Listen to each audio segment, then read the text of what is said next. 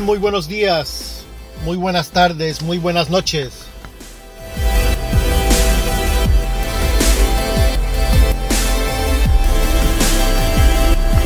Mi nombre es Julio C. Roa. Bienvenidos al podcast de En la Política.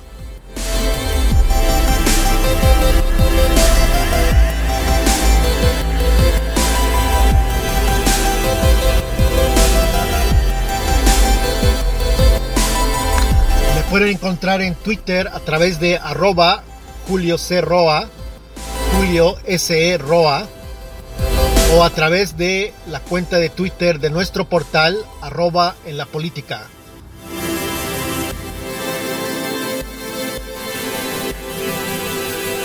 También pueden visitar nuestro portal www.enlapolitica.com. En la política con K de kilo.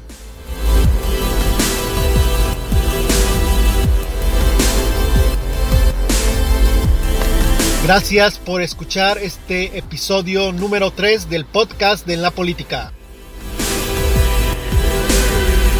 El podcast lo pueden encontrar en Spotify, en Apple iTunes.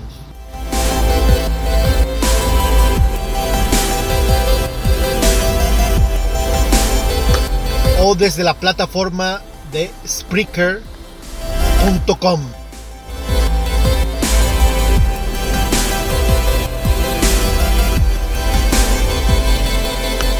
Sus comentarios se los, los pueden mandar a mi correo que es julio arroba en lapolitica.com.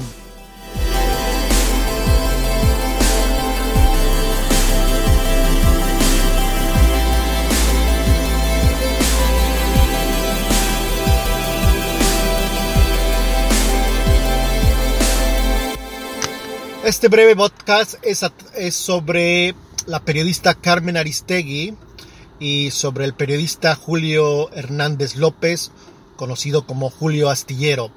Eh, en unos segundos más, todos los detalles.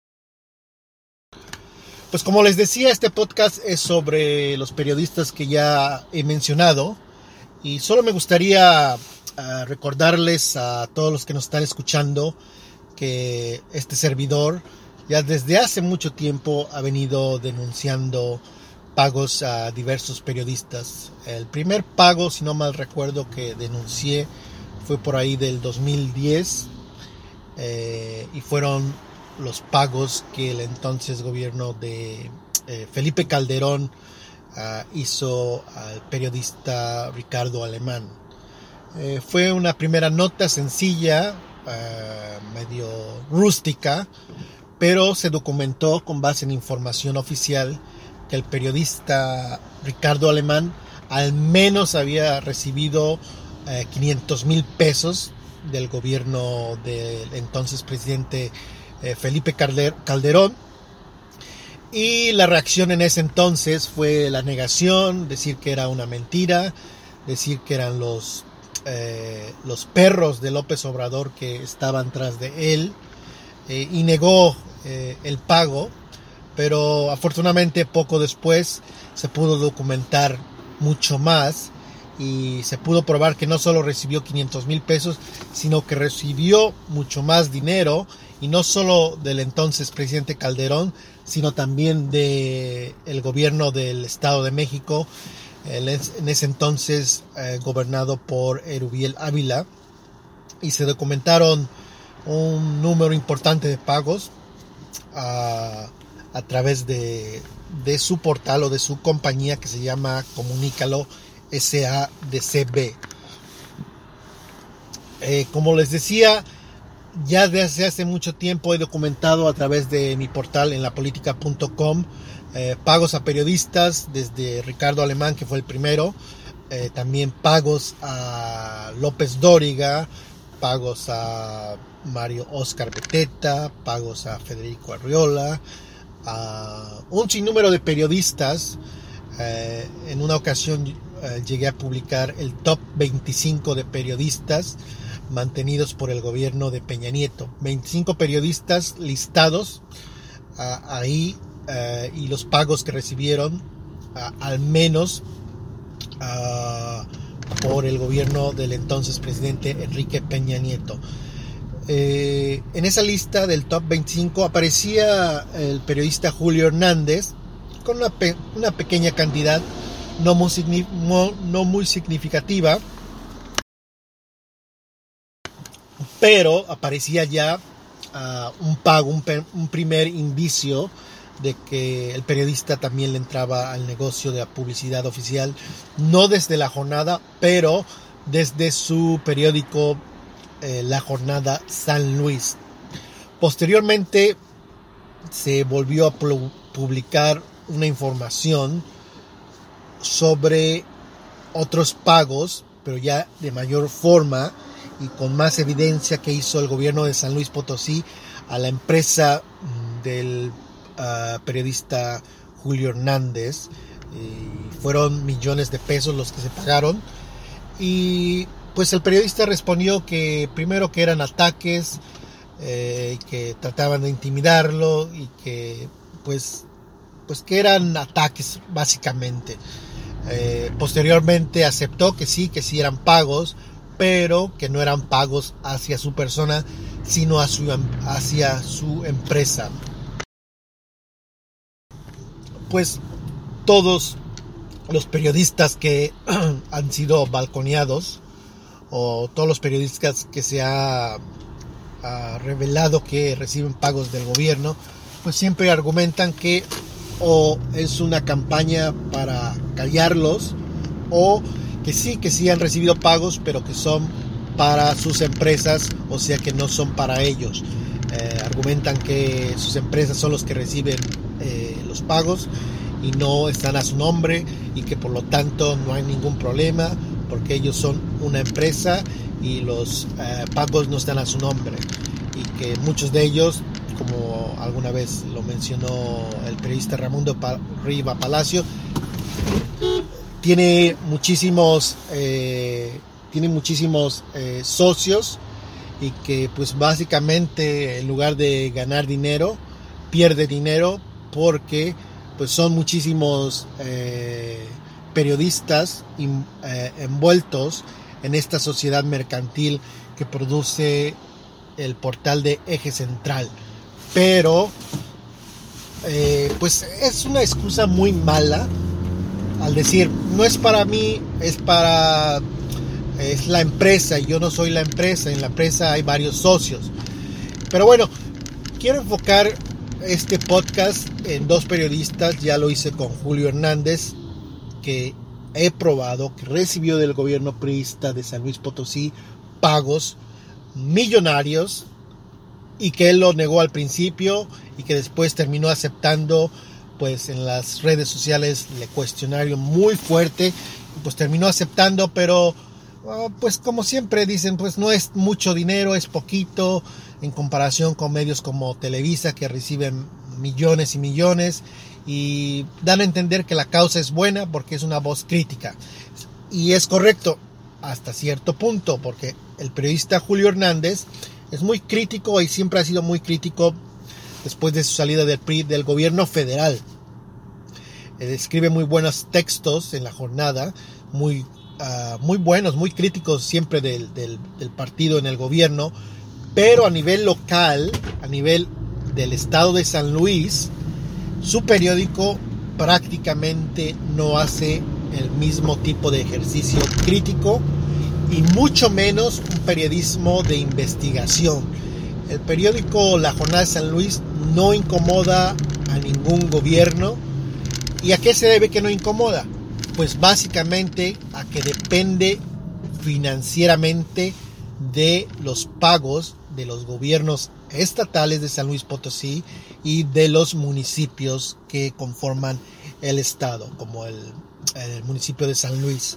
Y en otro caso muy importante que publiqué hace mucho tiempo, por ahí del 2014, fue en un portal que después cambió ah, de diferente hosting y volví a lanzar la nota en el 2015. Es sobre los, los pagos o la propaganda oficial hacia el portal de la periodista Carmen Aristegui. Y quiero dejar muy claro que no es lo mismo Carmen Aristegui, Julio Hernández que López Dóriga. No son lo mismo. No hacen el mismo tipo de periodismo. Pero en este caso de Carmen Aristegui, yo señalé que su portal había recibido pagos o había celebrado un contrato con el gobierno de Manuel Velasco, el entonces gobernador del estado de Chiapas. Y lo interesante y preocupante en ese entonces fue que tres meses antes de esos contratos, Carmen Aristegui, a través de MBS, en ese entonces, denunció de forma espectacular, dura, el despilfarro del entonces gobernador. Lo criticó justificadamente. Lo señaló por hacer un despilfarro en un estado sumido en la pobreza. Pero lo grave del asunto es que tres meses después aproximadamente, Carmen Aristegui, a través de su portal, se benefició de lo que ella denunció. Increíble. En ese entonces la nota no recibió mucha, mucha cobertura y por el contrario las críticas que hubo fueron hacia mi persona por señalar a la periodista Carmen Aristegui que sí tiene una muy buena reputación y que sí ha hecho unas magníficas investigaciones o su equipo ha hecho magníficas investigaciones. Pero el asunto aquí es que ella también le entró al negocio de la publicidad oficial y solo tras denunciarla, tras denunciar la hipocresía de que tres meses atrás había denunciado el despilfarro, justificadamente, pero ella, sin decir a nadie, empezó a poner anuncios en favor del gobierno de Manuel Velasco. Lo hizo desde su portal y las notas en favor del gobierno las mandó a través de Twitter y Facebook.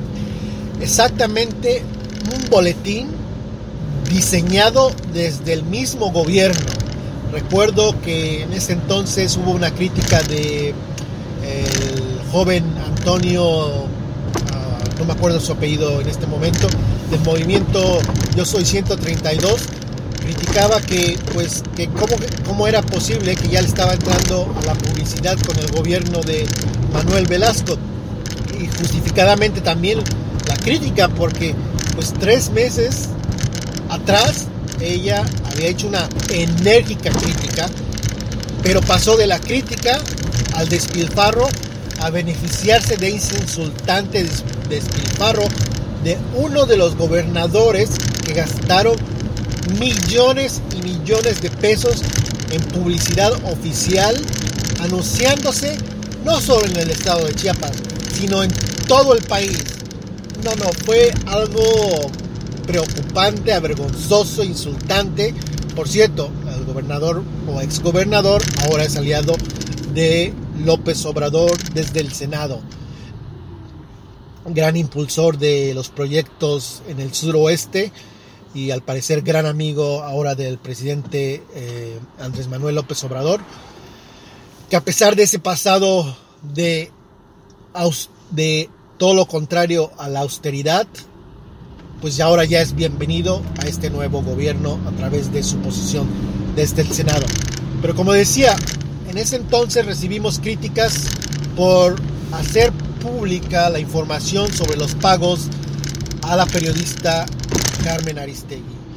Hoy los recordamos porque se ha suscitado una controversia tras la ah, columna de opinión del pasado, del pasado viernes en el periódico Reforma, donde la periodista hace una clara defensa del periódico Reforma. Lo interesante también de este aspecto es que la columna por lo regular, si no me equivoco, sale los domingos.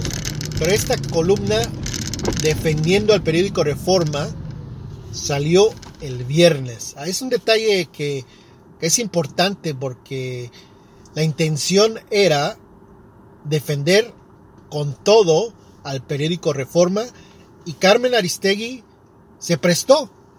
¿Por qué se prestó? Pronto, pronto va a aparecer esa información. La vamos a publicar en nuestro portal y no va a gustar a muchos la información, pero es una información muy importante que no puedo dejar pasar y que estoy desarrollando y espero eh, que tenga gran difusión en las redes a través de nuestro portal www.enlapolitica.com. Pronto, pronto va a salir esta información que va a dar un duro golpe a la periodista en el sentido que va a desenmascarar a una persona que no ha sido honesta. Muy buena periodista, sí, ha hecho magníficas investigaciones, sí, pero no ha sido honesta, por lo menos en el caso de Chiapas y en el caso del periódico Reforma y su relación que ella tiene con el periódico Reforma. Y creo que va a generar un buen debate y espero, y espero que sinceramente esta vez la periodista sea honesta y nos diga qué relación económica tiene con el periódico Reforma, porque hay una relación económica, una relación comercial entre Reforma y el portal de Aristegui Noticias. Pero debe de hacer transparente ese arreglo, ese contrato entre su portal y el periódico Reforma y que sus lectores y que la audiencia que tiene en Radio Centro estén enteradas de todo lo que hay detrás. Pero esta investigación está cocinándose poco a poquito, confirmando fuentes eh, para no dejar a cabos sueltos y cabos sueltos, lo dije al revés, perdón. Y bueno, estén al pendientes del portal www.enlapolitica.com, en la política con K. Mi nombre es Julio Cerroa, me encuentran en Twitter a través de arroba Julio Cerroa, Julio SE Roa, a través de la cuenta del portal que es arroba en la política, en la política con K. Y ya pueden encontrar estos podcasts en Spotify, en iTunes y próximamente en otras plataformas. Estén pendientes de la información. Muchas gracias por escuchar este nuevo podcast y espero sus comentarios. Mi correo electrónico es julio en la Gracias, buenas tardes, buenas noches, buenos días y les agradezco muchísimo que compartan este podcast en sus redes. Buenas tardes, buenas noches, nos despedimos.